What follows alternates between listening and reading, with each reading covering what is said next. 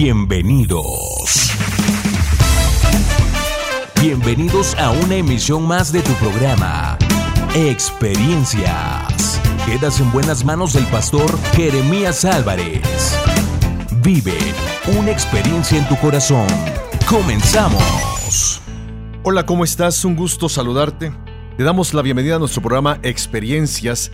Hoy contamos con la presencia del pastor Juan de Dios González Ortiz, quien estará apoyándonos en la locución de este programa. Pastor, un gusto tenerte entre nosotros. Gracias, Pastor Jeremías, por invitarme y permitirme ser parte de esta experiencia. Pues gracias a Dios por este momento, mi hermano. ¿Cómo ves el tema? Vamos a hablar la próxima hora sobre el abuso verbal y emocional. Es algo que creo que ningún ser humano ha estado exento de ello. Hoy está de moda la palabra bullying, aunque en años anteriores siempre ha existido, solamente que no se le había puesto nombre y apellido. Y creo que todos, de alguna u otra forma, han tenido este tipo de situación. Exacto.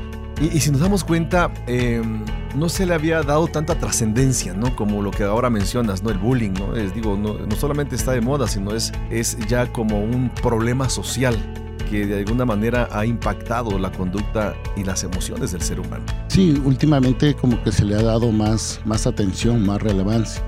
No que sea algo nuevo o que apenas floreció en la sociedad. Yo creo que ha existido desde siempre solamente que no se le había dado la importancia o la relevancia que ahora se le está dando.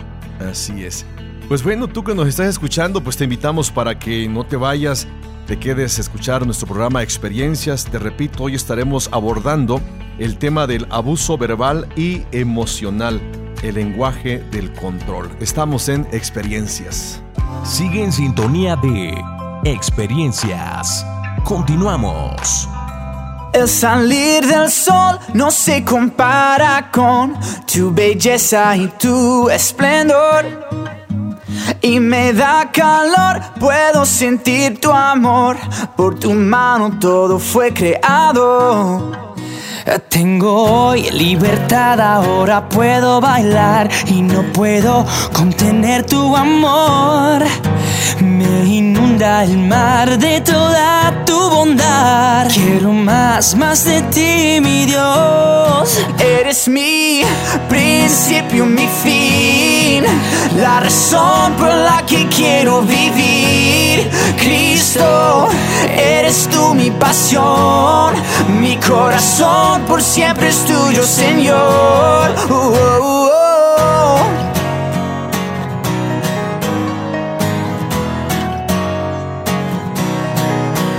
Fue tan grande amor que a su hijo dio mi esperanza y mi salvación. Hoy tu fuego, Dios, brilla en mi interior. Mi tristeza por gozo cambió. Tengo hoy libertad, ahora puedo bailar y no puedo contener tu amor. Me inunda el mar de toda tu bondad. Quiero más, más de ti, mi Dios. Eres mi principio, mi fin. La razón por la que quiero vivir. Cristo, eres tú mi pasión. Mi corazón por siempre es tuyo, Señor. Uh, uh,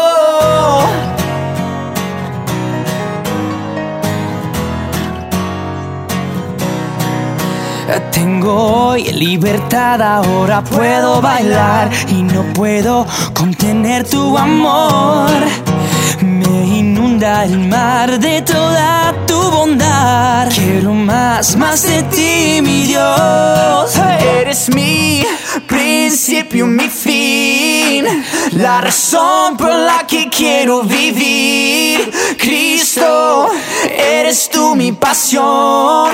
Mi corazón por siempre es tuyo, Señor. Uh, uh, uh, principio, mi fin la razón por la que quiero vivir.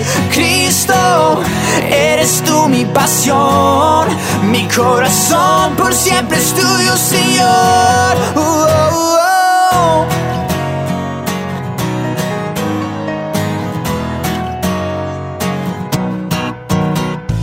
regresamos con más música y comentarios a través de experiencias. Pues regresamos con nuestro programa Experiencias.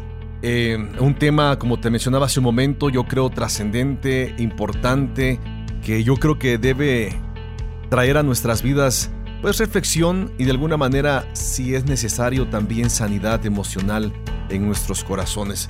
El abuso verbal y emocional, eh, yo creo que como decíamos pastor hace un momento, es un tema que ha tomado relevancia eh, en los últimos tiempos por la forma en que se ha abordado pero me, llamó la atención la frase que mencionaste, ¿no? Eh, durante mucho tiempo o siempre ha existido esta tendencia a ser ofensivos o hasta cierto punto abusivos. ¿A qué se deberá que el hombre es ofensivo eh, desde esa perspectiva, usando muchas veces el abuso verbal o la violencia? Creo que eso se ha vuelto como una cadena, como una herencia algo que generación tras generación eh, las familias van recibiendo van aprendiendo de sus padres. Vivimos en una cultura extremadamente machista, por ejemplo, que nos ha marcado, que nos tiene muy catalogados y eso implica que los hijos eh, van creciendo eh, siendo víctimas de violencia, de gritos, de insultos, palabras ofensivas o que de los denigran, eres un bueno para nada, no sirves, cuestiones por el estilo, que los van marcando y tristemente los van formando a ellos también, de tal manera que al crecer y al formar ellos sus propias familias, es un patrón que tristemente van a estar repitiendo en muchas ocasiones y ahora ellos que fueron abusados emocionalmente, verbalmente, son los que ahora se van a convertir en los nuevos abusadores. Y la cadena sigue, sigue. la cadena sigue. Muy, muy interesante todo eso, ¿no? Porque yo creo que muchas veces, digo, si nos damos cuenta, o no sé, si no nos percatamos o pasamos por alto esas acciones, esas actitudes, o simplemente como sociedad no le tomamos en cuenta. El problema es que muchas veces eh, tendemos, como mencionas, a repetir esa conducta y no solamente en el hogar, no solamente en la sociedad, sino a veces dentro de nuestras iglesias. se ve muchas veces esa práctica, esa actitud de las personas. Pero bueno, eh, yo quiero que, nos comentes acerca de qué es el maltrato emocional. Ok. El maltrato emocional viene siendo la suma de diferentes tipos de, maltrato que van a repercutir en el estado anímico, de, de, conducta, de comportamiento de una persona. Entonces aquí estamos hablando de diferentes factores. Aquí entra el maltrato físico que va mermando, va dañando eh, la perspectiva que la persona puede tener sobre sí misma. Está el maltrato verbal, que aunque no duele físicamente, va condicionando o va catalogando a la vida de, una persona. Eh, clásico ejemplo que los padres al hijo que tiene problemas para desarrollarse intelectualmente le llaman burro, burro, burro. Bueno, va a crecer eh, o va a llegar el día que cuando le pregunten a él cómo te llamas, la respuesta que va a dar es burro, porque es lo que ha escuchado toda, toda la vida. Entonces, eh, es el cúmulo de todo ese, todos los, diferentes tipos de, abusos que, que, existen y que van a repercutir entonces en ese estado emocional de la persona. Es muy interesante lo que, lo que digo, puede pasar o suceder en la vida del ser humano. Eh, eh, digo, checando y leyendo, leyendo precisamente eh, algunos materiales este, al respecto, me llama la atención mucho porque em, los sentimientos, cuando han sido heridos profundamente, pueden ser los que dirigen decisiones en los seres humanos. No digo, los sentimientos, aunque estén sanos, igual van a dirigirnos ¿no? en, el en la toma de decisiones. Qué bueno cuando los sentimientos del ser humano, las emociones del ser humano están sanas. Qué pena cuando el ser humano toma decisiones en base a la herida, en base eh, eh, a la decepción, en base al dolor ¿no? emocional. Eh, qué pena y qué tristeza porque pues por lo regular tendemos a tomar decisiones malas, negativas, que van contrarias muchas veces a, nuestra naturaleza o a la función a veces del hogar, a la funcionalidad de la personalidad como tal, etc. Y, esto tiende a, repercutir, yo creo, en lo que podamos ser y hacer en esta vida. Entonces, yo creo que, hay algo que deberíamos hacer, ¿no? Como, como personas, digo, buscar ayuda, como iglesia, eh, eh, proveer, ¿no? De alguna manera a los cristianos, a la gente que nos visita luego eh, en nuestras filas eclesiásticas, tener de alguna manera una palabra, ¿no? De sanidad para ellos, ¿no? Porque yo creo que el hombre como seres humanos siempre estamos tomando decisiones, pero si las tomamos en base a las heridas, en base al ultraje emocional, etcétera, pues yo creo que nunca traerán plenitud de vida al ser humano. ¿Tú qué opinas, hermano? Sí, hay una máxima que dice que no hay peor ciego que el que no quiere ver. Entonces, el cerrarse a esto y decir yo nunca he sido víctima o nunca he estado expuesto a una situación de maltrato verbal o emocional es tratarse de engañar a sí mismo. Hay que tener como punto de partida que todos estamos expuestos a esta situación. La palabra del Señor dice que todos nosotros ofendemos y ofendemos muchas veces. Entonces, al ser seres sociales, al habitar en sociedad, al interactuar constantemente con otros seres humanos, vamos a estar expuestos a esto. A veces de una manera frontal, directa, a veces vamos a ser víctimas eh, de personas que sin meditarlo, sin considerarlo, pero terminan hiriendo y lastimando la vida, la vida nuestra. Entonces debemos darnos cuenta que estamos expuestos a esto y el tener un conocimiento de cómo podemos herirnos emocionalmente, de qué factores pueden golpear la vida nuestra y también un conocimiento de qué hacer para poder hacer frente a este tipo de situaciones nos van a estar ayudando mucho porque la máxima ahí está. Todos nosotros ofendemos y muchas veces. A veces vamos a ser los ofensores y a veces vamos a ser los ofendidos pero siempre la acción va a estar presente, ¿no? Así es. De alguna manera. Me llama la atención el pasaje de Job. Job 19.2 dice, ¿hasta cuándo angustiaréis mi alma y me molestaréis? Dice, con palabras. O sea, hay molestia, pero también eh, eh, de alguna manera este, provocamos angustia, ¿no? Entonces, eh, lo que tú mencionabas, ¿no? lo que muchas veces actuamos como ofensores o en otras ocasiones somos ofendidos, repercute en dos áreas, ¿no? Este, según lo que dice Job, experimentamos angustia y molestia como tal. Ahora, el maltrato emocional, ¿nos pudieras compartir acerca de qué, es el maltrato emocional, ¿no? ¿A qué se refiere el maltrato emocional? Ok, el maltrato emocional viene a ser cualquier conducta, cualquier acción negativa, constante, que nosotros estamos aplicando sobre una, sobre una persona. Entonces aquí entra todas las formas de violencia o maltrato, sea verbal, sea mental, sea físico, sea sexual o incluso espiritual. Y tal vez esto llame un poquito la atención, pero hay maltrato espiritual. Eh, en una ocasión a una niña en, en la escuela primaria, eh, mandaron a llamar a sus papás y la pregunta era, o la cuestión de que ella era muy tajante y rechazaba a todos sus compañeros. Y cuando le preguntaban el por qué, eh, la respuesta es que ella decía, no son cristianos. Y si no son cristianos, están mal. Y si no son cristianos, prácticamente son del demonio o algo por el estilo. y pues eh, aún espiritualmente puede haber Ese, ese maltrato. Pero son todas esas formas de, violencia que constantemente y sistemáticamente ejercemos sobre una persona. Y lo más interesante, digo, interesante no porque sea bueno, sino porque tenemos que hacerle eh, remembranza en ese sentido, es entender que todas las formas de violencia hieren el espíritu de la persona y por lo tanto son emocionalmente abusivas.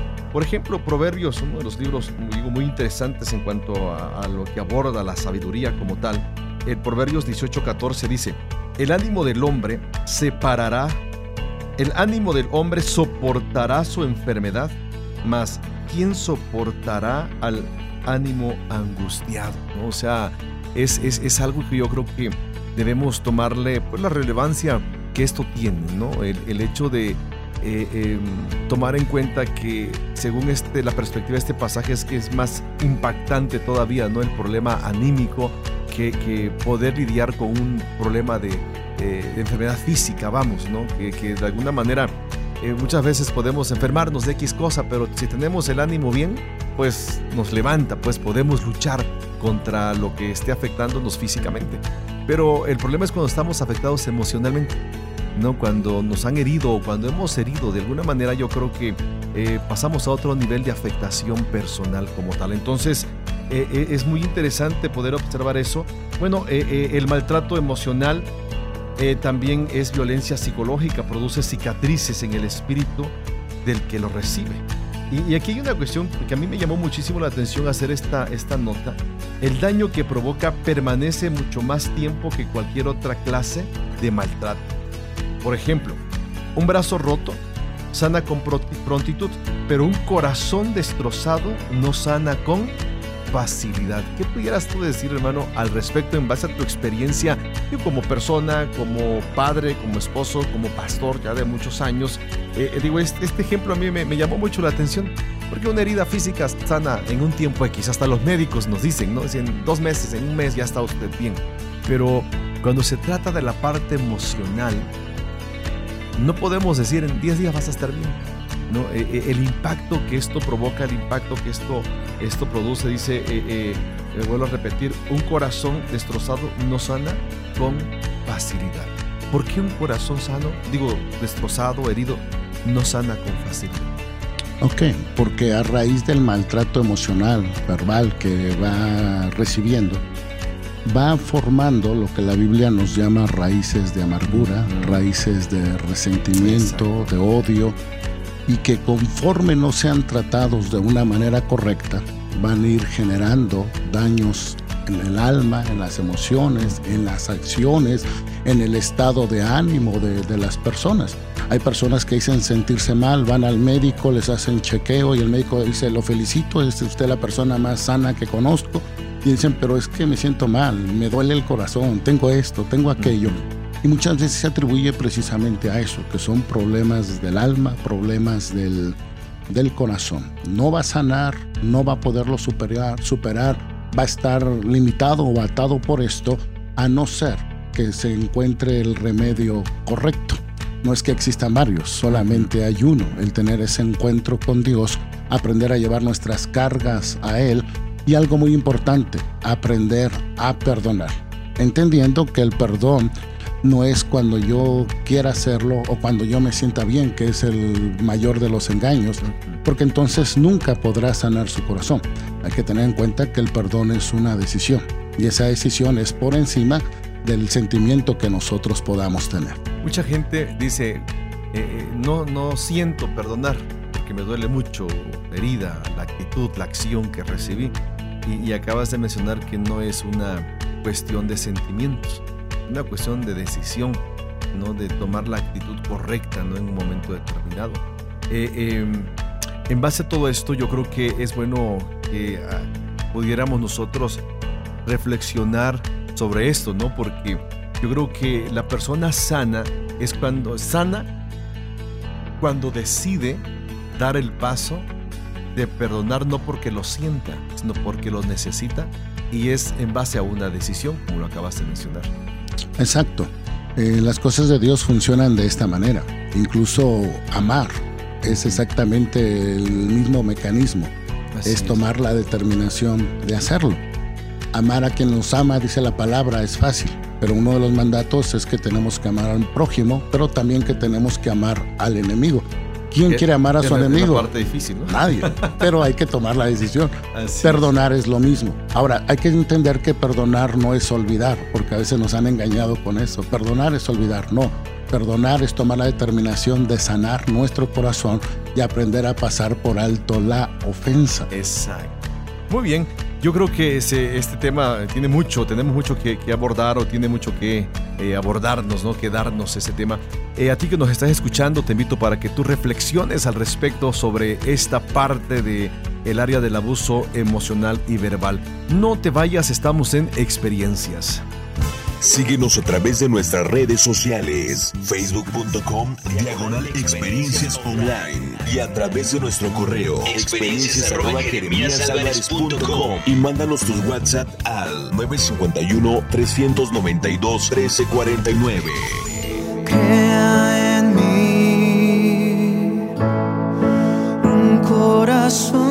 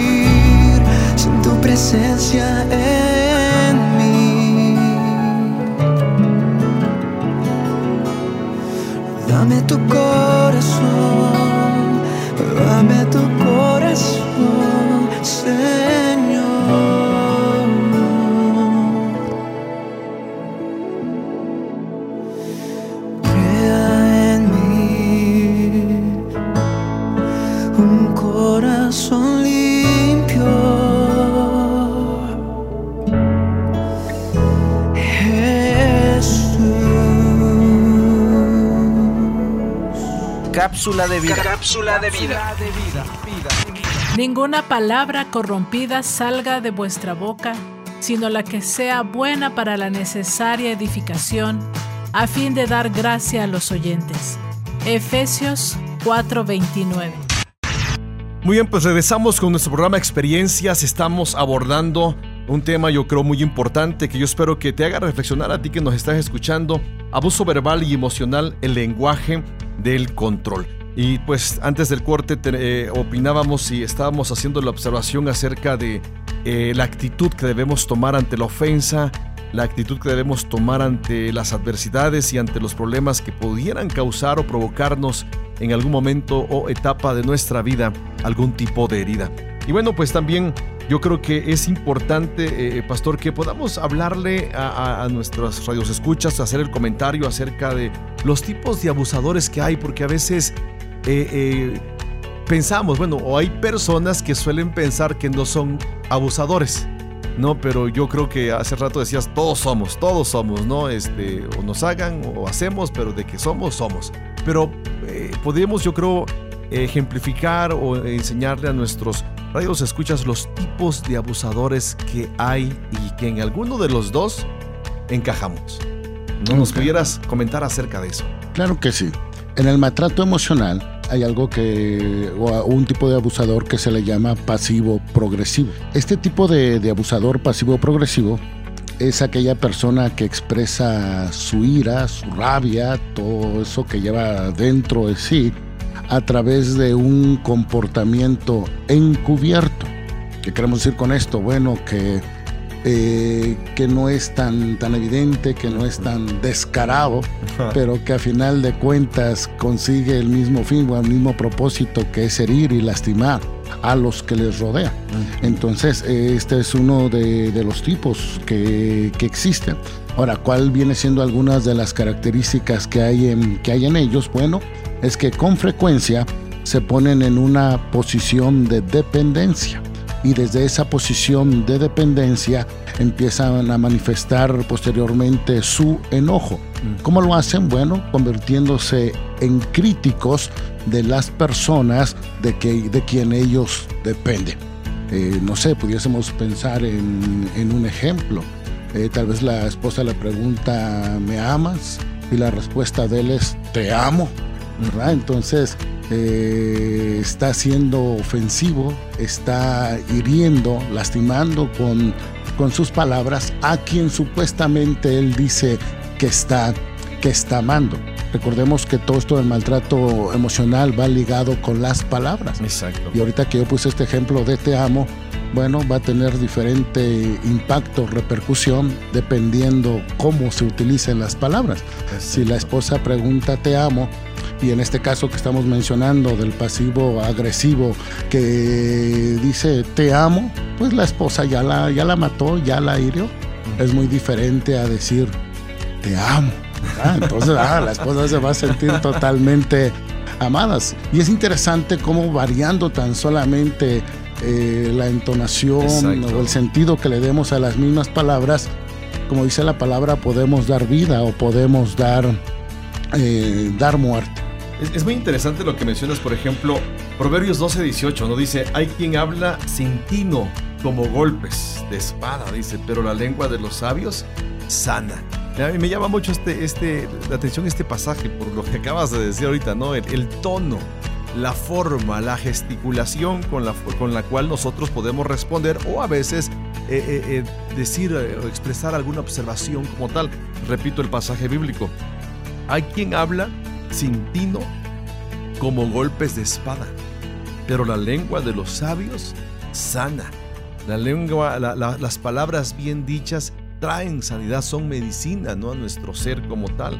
Entonces, digo, me llama mucho la atención por lo que la, eh, forma en que eh, pudiera ser un abusador pasivo-agresivo, ¿no? Tiene un comportamiento, decías, encubierto y, y, con frecuencia mencionabas, se pone en una posición de dependencia hacia alguien y después da el zarpazo.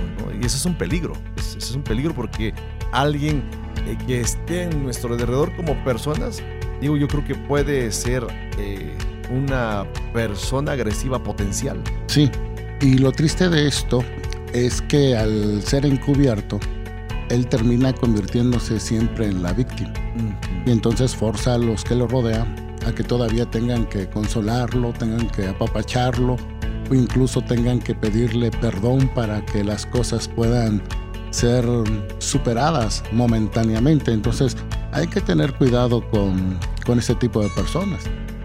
Y tal vez eh, analizarnos a nosotros mismos si no es que nosotros somos un tipo de, eh, de persona que es pasiva agresiva. Habría que preguntarle tal vez a la esposa, habría que preguntarle a los hijos, porque si nos hacemos el examen nosotros mismos vamos a salir que somos, como decía un amigo mío, un pan de Dios. Luego su esposa lo corregía y le decía, pero pan bolillo. Entonces es interesante. Yo en una ocasión recuerdo que iba a platicar con, con mi hija y ella me hizo una observación que me dejó pensando.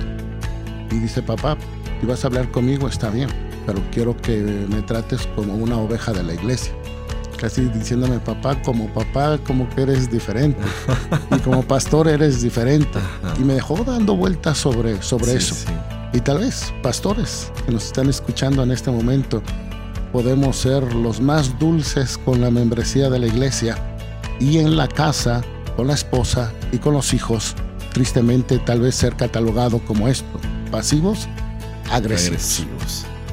Qué, tremendo todo esto, porque yo creo que, bueno, sí, la, la autorreflexión muchas veces, pues es dolorosa, ¿no?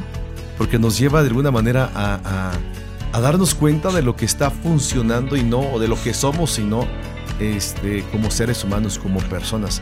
Y yo creo que la autoevaluación nos tiene que confrontar, ¿no? Lo que mencionas. Me llama la atención porque sí, yo creo que tenemos una cierta dosis, ¿no? De pasivos agresivos, ¿no? Sí. Este, el siguiente, la siguiente característica de esto.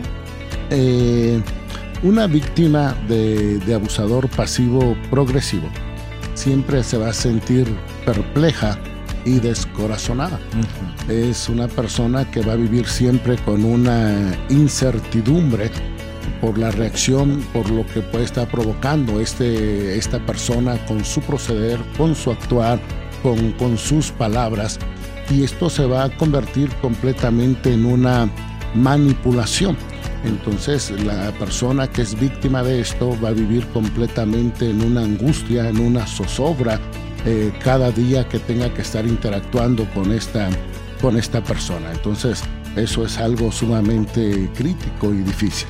Eclesiastés 7:9 nos dice, no te apresures en tu espíritu a enojarte porque el enojo reposa en el seno de los necios.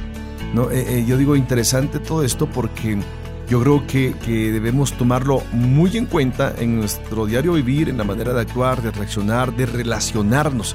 ¿Por qué? Porque a final de cuentas eh, yo creo que somos seres sociales, como ya dijimos, vivimos en un entorno con la sociedad, con nuestra familia, el trabajo, los que somos eh, pastores en una iglesia, los que pertenecemos a un grupo eclesiástico con personas de igual manera.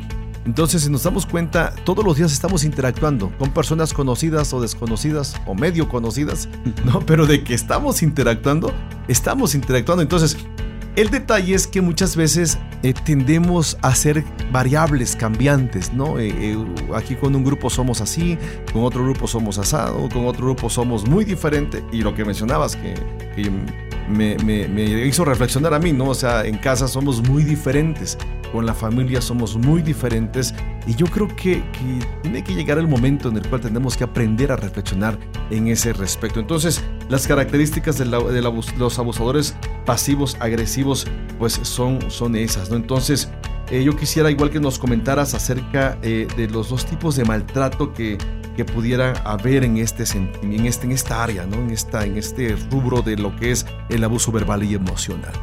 Sí, el maltrato emocional puede manifestarse en algo que se le puede denominar el rechazo abierto y su contraparte el rechazo encubierto. El rechazo abierto eh, lo podemos definir como un comportamiento evidente que transmite el mensaje de que no se ama, de que no se ama o se desea tener cerca a la persona. Es decir, un desprecio total hacia quienes interactúan con, con nosotros. Es decir, en el rechazo abierto es actuar sin tapujos, sin contemplaciones y de una manera deliberada herir, lastimar, ofender a las personas que tienen un contacto con nosotros. Por otro lado, está el rechazo encubierto. Y este rechazo encubierto se realiza de una manera muy sutil, que puede ser, y aquí es de llamar la atención, o no ser intencional de parte del, ofensor. Así es que esto pudiese ser eh, tal vez un ejemplo, el no pasar el tiempo de calidad correcto con los hijos. Y que tal vez si es cuestionado y se le pregunta, oye, pero no pasas tiempo con tus hijos, él pueda justificarse diciendo, pero es que yo voy a trabajar todo el día, regreso cansado, lo único que quiero es un momento para, para relajarme, para recuperarme, que en cierta medida pudiésemos decir tiene, tiene razón, pero que realmente eh, no se percata que él está cayendo en un caso como este. Hay un ejemplo bíblico muy interesante eh, que está en 2 Samuel capítulo 13, cuando se habla del abuso al cual fue sometida esta, esta Tamar.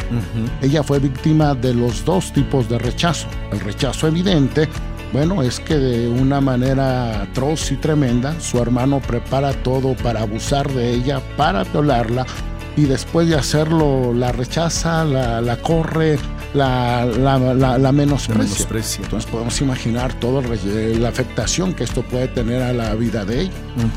¿Qué es lo que hace? Bueno, como toda hija se presenta la queja delante del padre, el cual era el rey David, el cual escuchó, el cual recibió la noticia, pero no hizo nada para castigar al hijo, para poner orden en la casa, para dar un consejo, para hacer algo.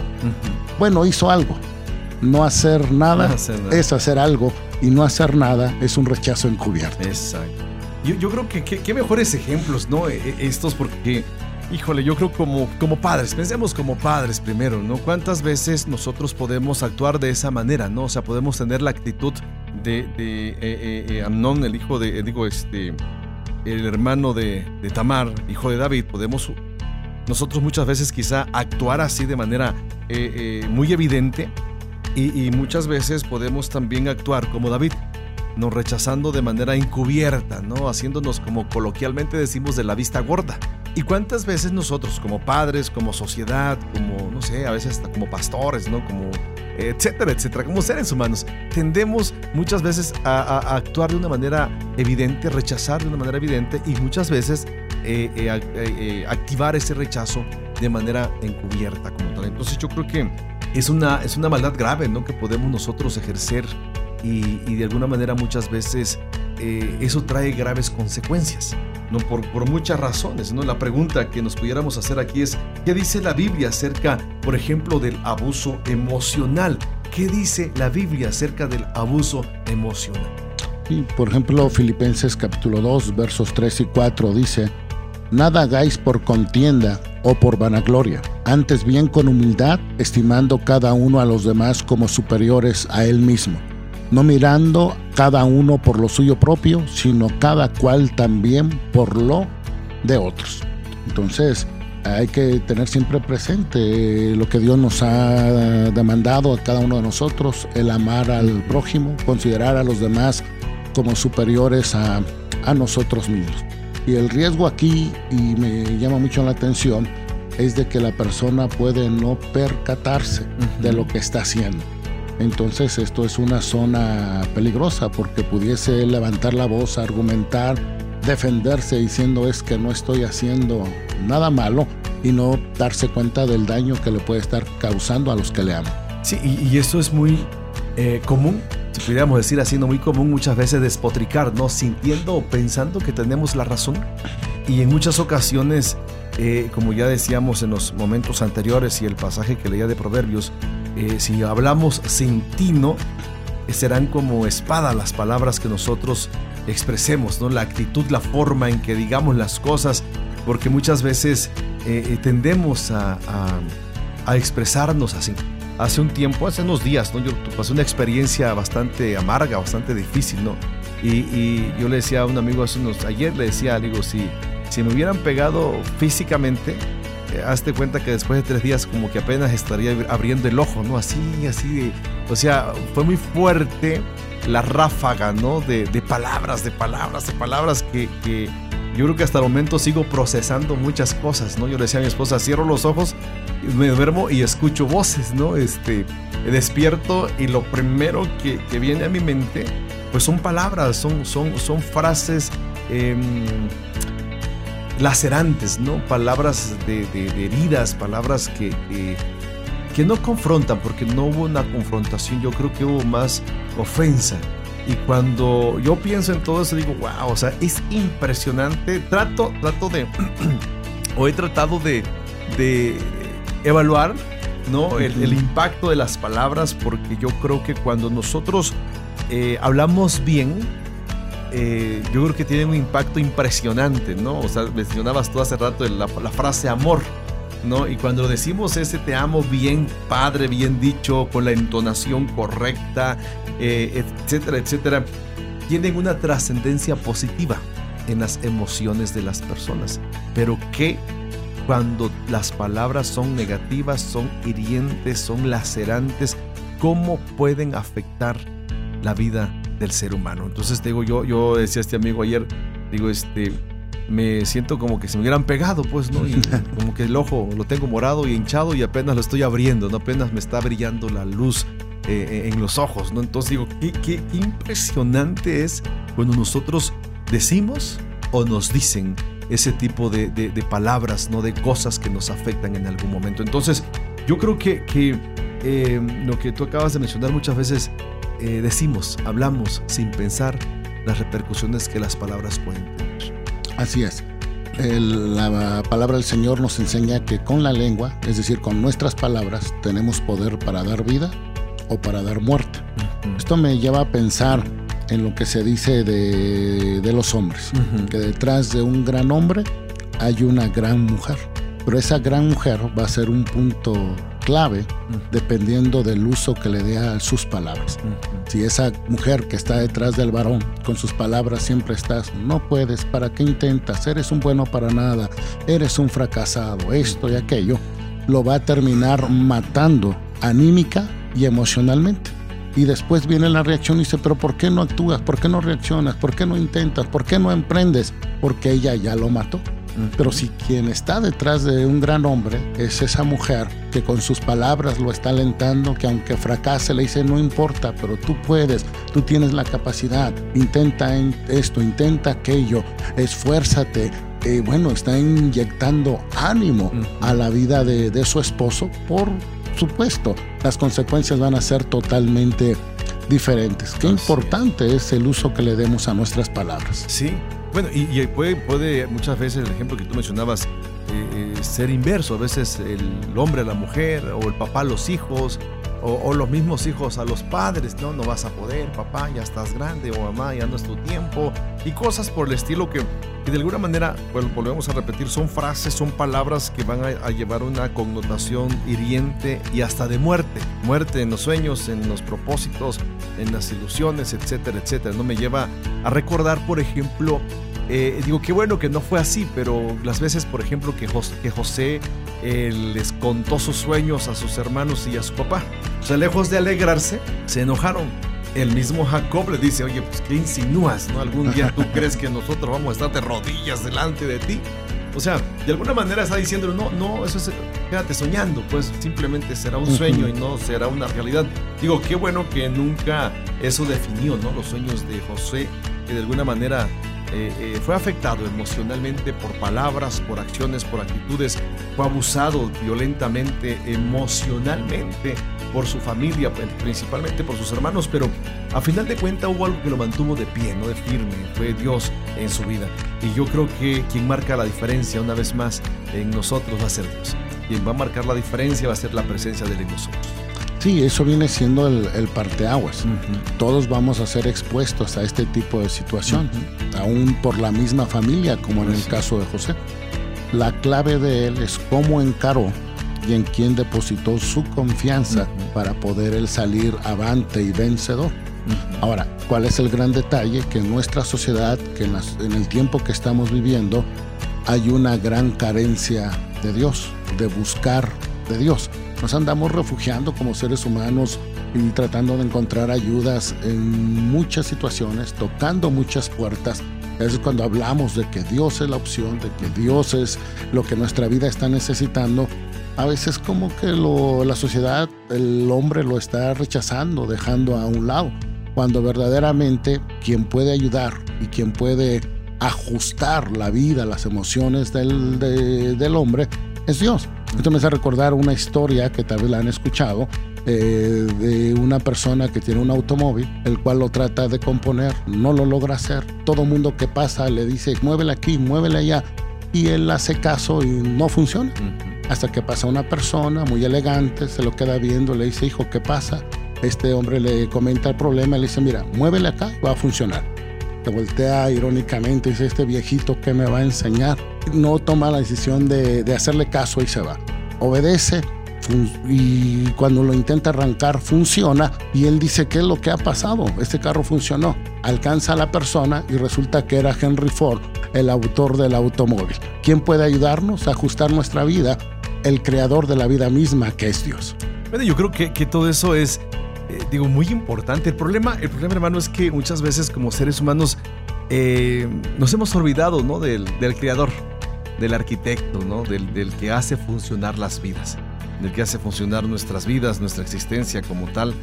¿Y cuántas personas que nos están escuchando en esta hora tienen un problema como ese auto descompuesto, que no funciona, que han pasado muchos por el camino diciendo, muévele aquí, muévele allá, hace esto, aquello, y no ha funcionado. Yo creo que eh, este momento, yo creo que es un momento crucial e importante porque si hay un malestar globalizado en la sociedad, es las heridas del corazón, heridas del alma, heridas en su existencia como tal.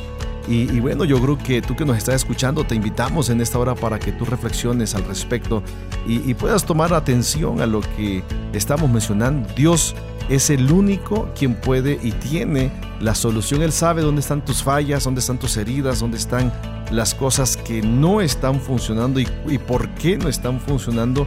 Solamente Dios tiene ese toque especial que tú necesitas. Y yo creo que, eh, hermano, esto, esto, repito, me llama mucho la atención porque yo creo que podemos nosotros eh, sanar. O sea, la sociedad puede sanar. Eh, nosotros podemos sanar en ese respecto. Entonces yo creo que es básico y es muy importante, yo pudiera decir, este, indispensable que la gente se detenga por un momento y pueda no tomar en cuenta cómo ha actuado, si han actuado de manera encubierta, evidente, si han sido, no sé, o hemos sido de alguna manera abusadores progresivos, ¿no? Este, etcétera. Yo creo que, que hay algo que pudiéramos nosotros hacer y pudiéramos nosotros encontrar en Dios como tal. Entonces yo creo que me llama mucho la atención todo ello porque si es necesario que nosotros podamos entender y abordar bien esta parte del abuso del abuso verbal, ¿no? el abuso emocional que muchas veces ha afectado nuestras vidas. ¿Sabías que? ¿Sabías que? El abuso verbal puede ser abierto mediante insultos e impulsos de ira, o encubierto mediante comentarios sutiles. También es manipulador y controlador, insidioso e imprevisible y suele aumentar en intensidad, frecuencia y variedad. De esta manera, el núcleo del abuso verbal y emocional está basado en el poder y en el control. Y bueno, yo creo que eh, si nos damos cuenta, el abuso es una cosa, lo que ya mencionamos, pero ¿qué es el maltrato verbal?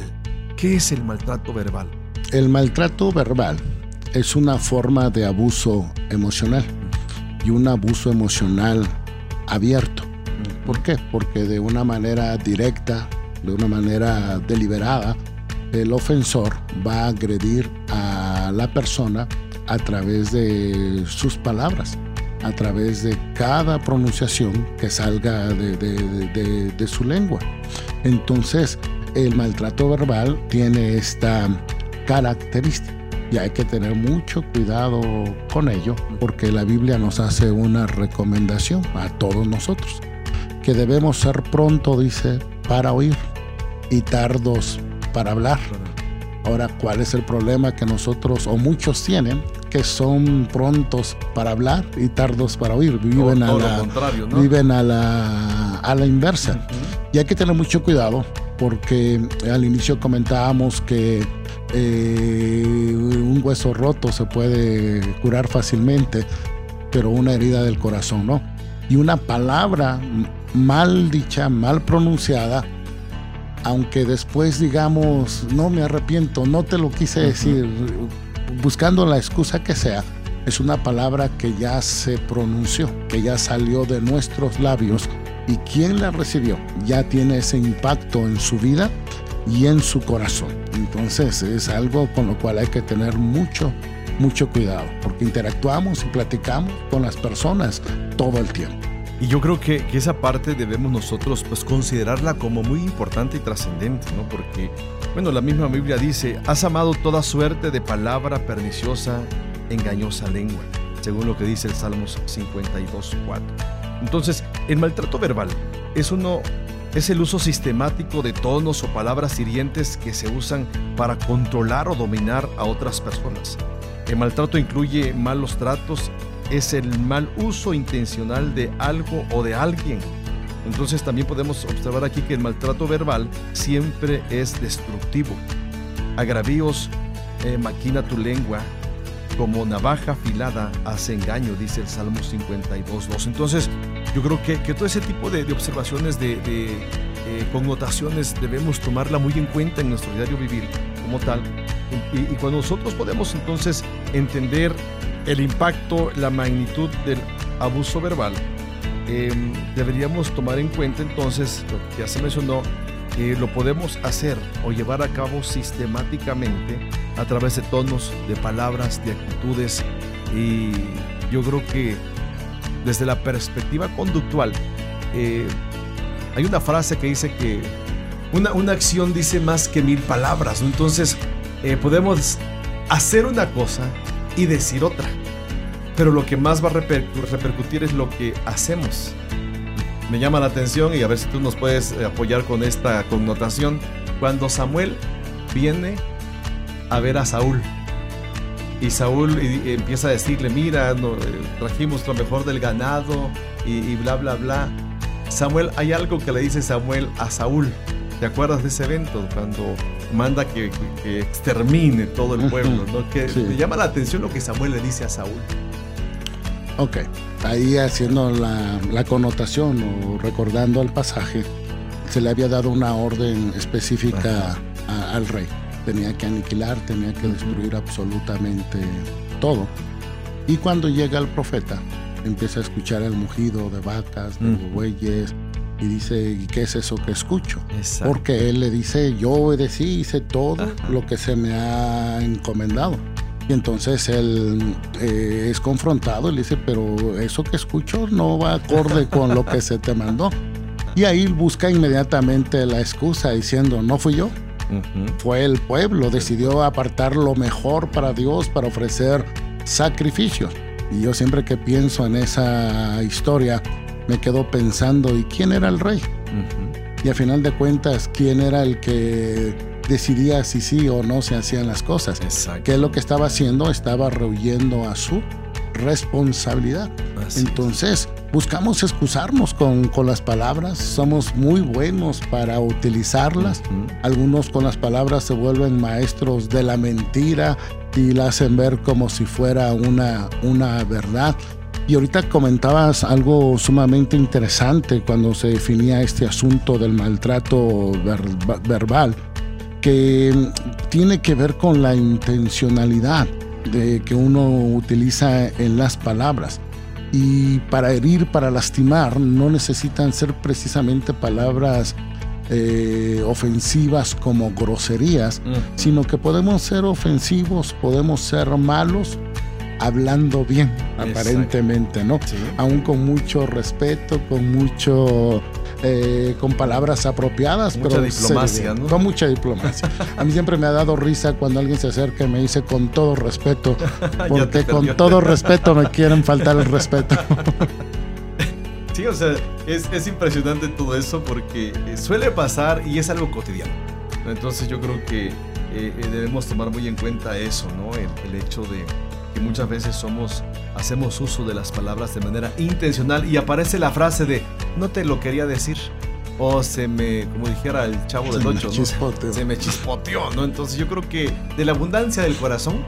Así es, habla la boca. Habla la boca. Si nos damos cuenta, el maltrato es algo que va a ser cotidiano, ya sea que nosotros seamos los que ejerzan el maltrato o en algún momento seamos maltratados. Aquí la cuestión es cómo actuamos, cómo reaccionamos ante tal agravio o ante tal actitud. Pero ya para finalizar este tema, este programa, quisiéramos dejarte algo en tu corazón y yo quisiera pedir al pastor Juan que, que nos dé una palabra para ti que nos estás escuchando eh, eh, sobre lo que pudieras hacer con la ayuda de Dios, qué puedes lograr cuando tú puedes venir a Dios en busca de ayuda tal. Claro que sí. Hay que reconocer la condición que nosotros tenemos como seres humanos.